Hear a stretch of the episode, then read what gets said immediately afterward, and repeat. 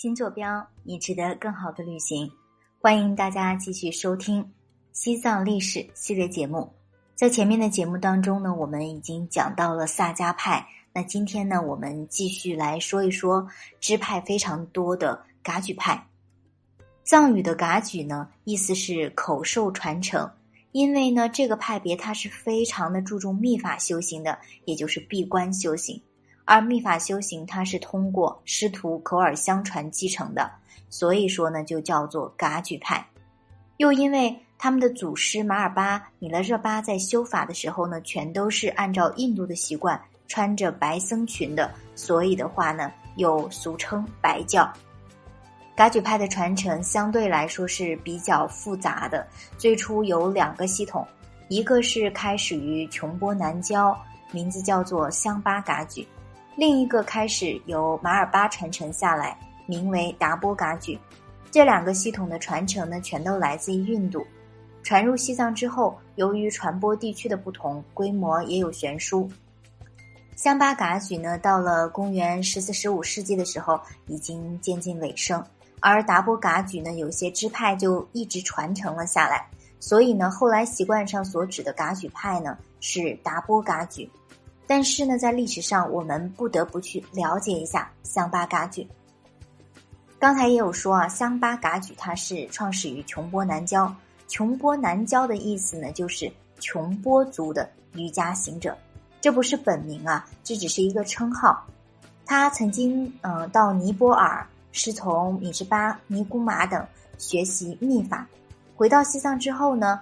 呃，曾经在前藏盆玉建寺，后来呢又到后藏的天如乡地方。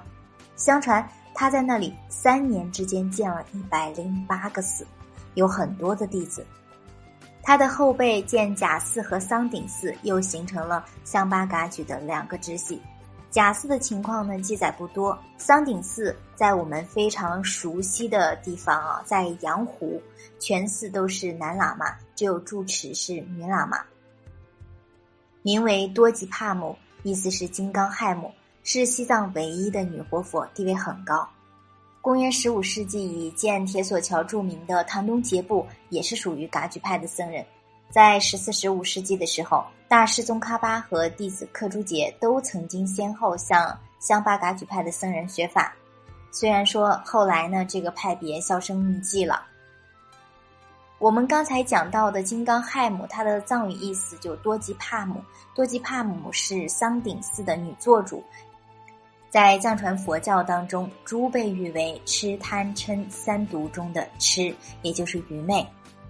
所以呢，金刚亥母呢就是消除痴毒、智慧的象征。传说一七一六年的时候，准噶尔蒙古军进藏。